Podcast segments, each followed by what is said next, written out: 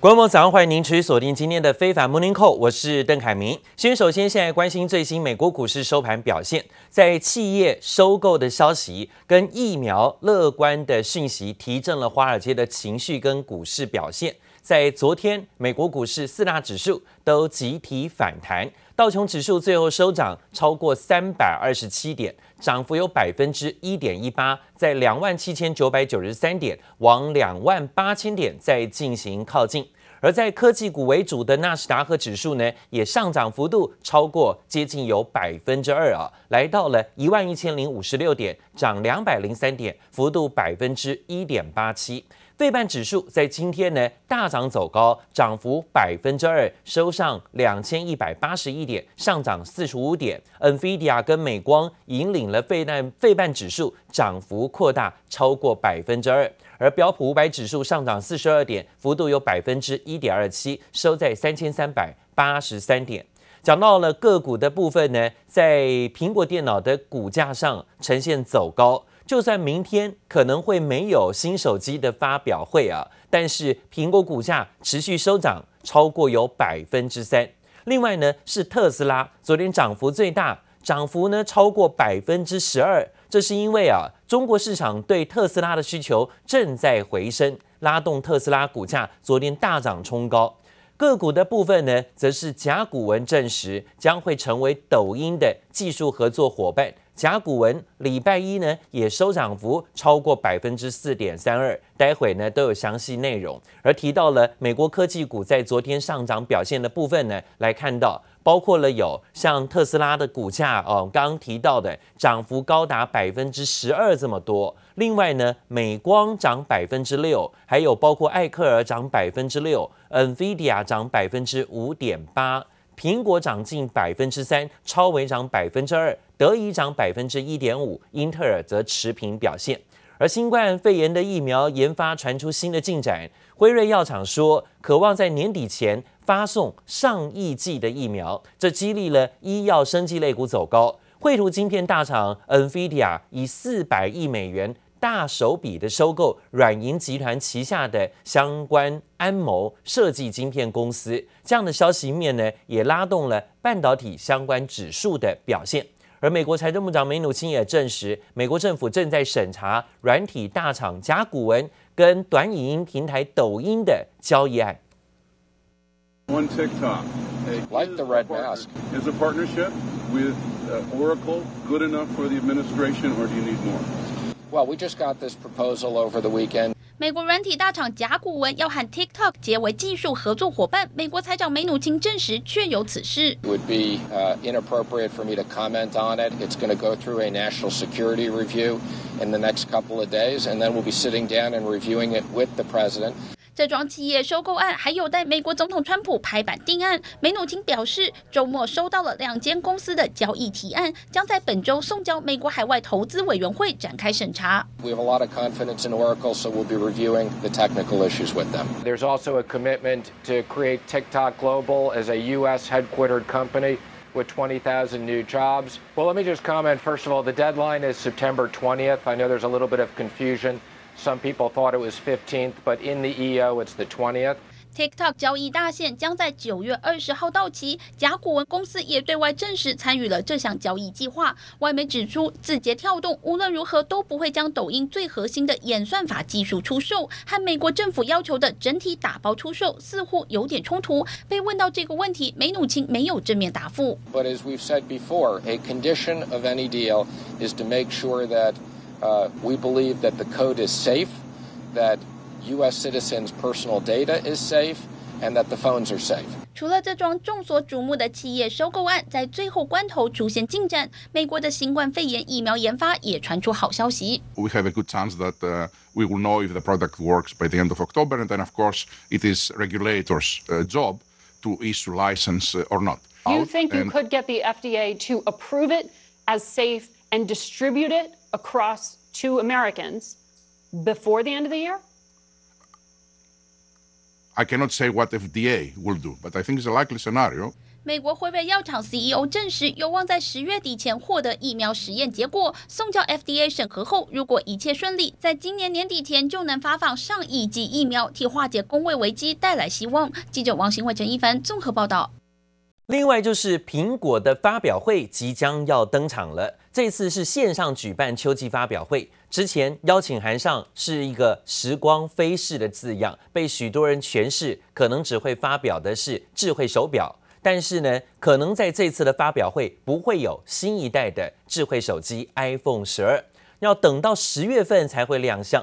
不过，网络上各种关于新机的传闻是满天飞，甚至连配件打样机都已经曝光了。外国媒体消息报道说呢，一旦 iPhone 十二登场，会推出四种机型，包括五点四寸的 iPhone 十二、六点一寸的 iPhone 十二产品，还有包括十二 Pro 等等的产品。那当然呢，有一次会推出四种机型，其中两款是双镜头，另外两款预估可能会有三镜头。而另外一个让老果粉欣喜的消息是呢，现在 iPhone 十二的外形很可能会回归 iPhone 4的方形侧边设计，机身则继续会使用前后玻璃材质，一次满足对于尺寸还有设计有不同偏好的消费者。而究竟这次发表会能不能够见到 iPhone 十二呢？很快就会在明天之后来揭晓了。好，不管有没有 iPhone 十二，昨天呢，苹果股价是震荡走高的多。另外，科技类股呢也出现了上涨反弹。还有，对于投资人对新冠肺炎疫苗有发展乐观的态度。加上最近大型的并购案呢，都带动科技股出现了报复性的反弹。昨天道琼指数反弹涨了三百点，纳斯达克指数涨了近百分之二，而 NVIDIA 跟美光引领费半指数涨幅也超过百分之二。而高盛基于全球企业复苏的利多理由，将未来三个月的股票投资平等上修为加码，并且预测未来十二个月全球股市可望会有百分之九的报酬率。高盛说呢，是因为新冠肺炎疫苗可能最后啊会是刺激在明年股市最乐观的情绪，最重要的催化剂。重点还是看疫苗什么时候能够推出。但是呢，现在最大的眼前变数就是不到两个月时间，即将要进行选举的美国大选。现在啊，在民主党、共和党啊精锐进出，啊不断的也推出了有很多啊要助选的一些点子。曾经呢，获得美国总统川普特赦的前顾问，也是他的亲信好友史东，日前呢，在网络节目上居然说了这样的话，让大家呢很紧张。他说呢，如果川普输给了对手拜登，肯定是民主党在背后操控选举的。甚至呢，他还提出说啊，如果川普败选，应该要立刻实施戒严令。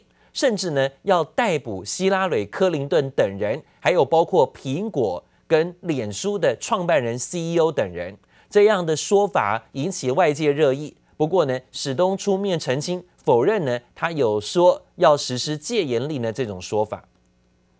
I never said in any context the president should seize power through martial law if he loses the election. So this this has to be corrected. The Guardian, CNN, The Daily Beast, all the usual suspects, all of the corporately owned fake news fountain. 美国总统川普身边最信赖的前顾问兼好友史东上节目大动作澄清，否认自己曾建议川普若输掉大选就发戒严令的说法。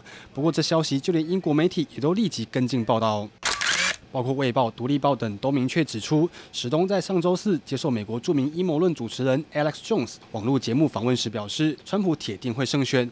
如果川普输掉十一月总统大选，肯定是民主党作弊，而且还建议川普组成调查小组，以叛乱罪逮捕希拉蕊等重量级人物。Basically, what he's saying, and I'm going to paraphrase, so Trump's going to lose, and because Trump loses, it's obviously not the will of the people, and so Trump should basically intervene to basically take take over balloting stations to eh, you know secure ballots to ensure they're not counted and also in some cases to arrest members of the media to arrest the Clinton family to arrest anybody that is seen as participating in this quote unquote fraud 就连科技界的苹果 CEO 库克以及脸书创办人祖克伯都被点名。库克不喜欢川普，众所皆知，但祖克伯才排除众议，力挺川普，以国安为由拿 TikTok 开刀，这回却被史东列入名单，引发外界怀疑居心。What I said was, if there is overwhelming evidence of fraud, the president absolutely has the right to use every legal tool,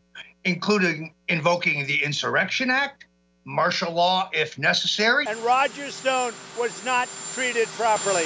So I'm very happy with what I did. He, I commuted a sentence. 今年七月，史东才因为卷入同俄门，获得川普总统直接清点特赦，免除三年多的牢狱之灾。不难想象，史东与川普的交情匪浅。就算被媒体断章取义，但突然从史东的嘴里冒出来这些事，还是令外界吓一大跳。经历过陈一凡综合报道。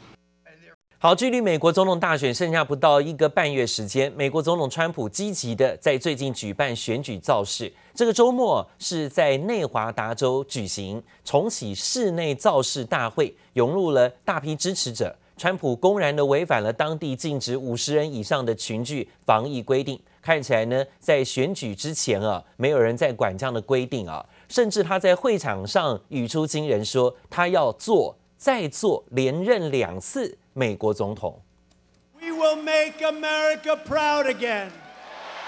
We will make America safe again. And we will make America great again. 睽违将近三个月，美国总统川普再度举办室内造势大会，继续把防疫抛到一边。满场支持者让川普情绪超嗨，不但喊话一定会连任成功，更喊出他要再做两任。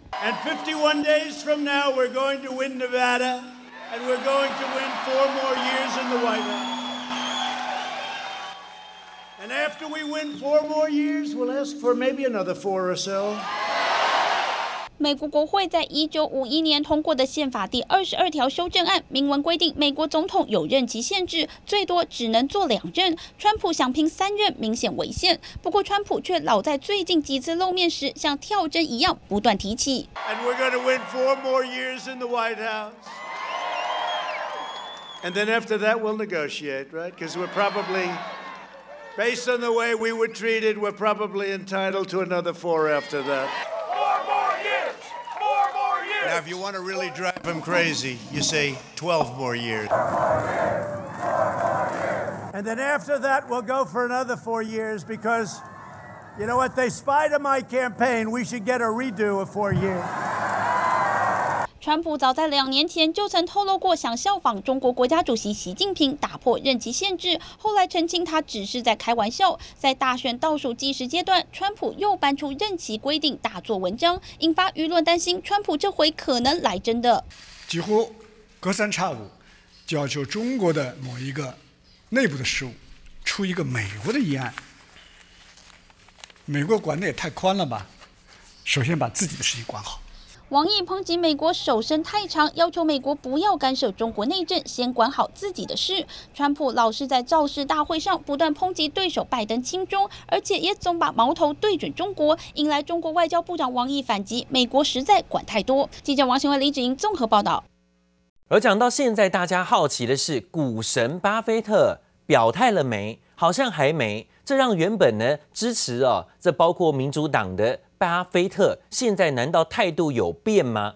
十一月的总统大选剩下不到一个半月，股神巴菲特到现在还没有公开表态要支持哪位候选人，这跟他先前两次大选不遗余力地为民主党募款产生了极大的落差。现在是九十岁的巴菲特，过去是偏向支持民主党，也就是奥巴马竞选总统期间很早的就跳出来力挺，甚至呢也帮希拉蕊站台过。同时，他还痛斥川普啊，不愿意公开报税的资料。他认为川普很可耻。对比之下呢，巴菲特啊，在今年从新冠疫情爆发以来，都保持很低调。到现在，对于自己支持哪位总统候选人是保密到家。这也让民主党的拜登阵营呢，感觉到有一点十分紧张的味道啊。另外呢，则讲到了美国国务卿庞培欧最新宣布，美国驻北京大使。布兰斯塔德即将要离职，庞培欧感谢他过去三年多的服务，还有对美中关系在平衡做出了贡献，但是并没有说明布兰斯塔德去职的原因哦。这一位呢驻中的美国大使跟习近平是非常好的好友，现在呢，居然被辞职，让大家认为内情不单纯。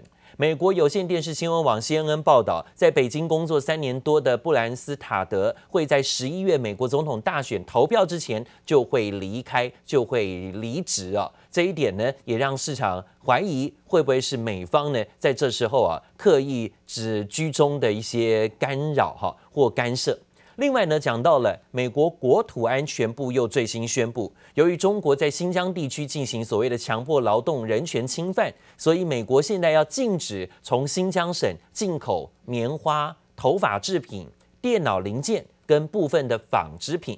这是美国国土安全部啊在这里最新的说明，说新疆有很多产品是展现了现代奴隶制度的相关商品，一旦进入美国供应链，不利美国企业跟劳工。而最新被禁止的是棉花、成衣、美发用品、电子产品，被点名的包括四间新疆公司跟一间生产设备。这次呢，包括被国土安全部指控的是强迫劳动中心。路透社的报道说，美国也考虑啊，进一步要扩大禁令，限制所有来自于新疆的棉花，还有包括番茄等等商品，都是中国出口最多的商品。但是中国在美中第一阶段的贸易协议中同意购买更多美国棉花。如果现在美国要反制禁止所谓的新疆棉花，可能会使得中国原本对于美国的承诺是受到威胁，甚至会有撕毁协约的可能压力。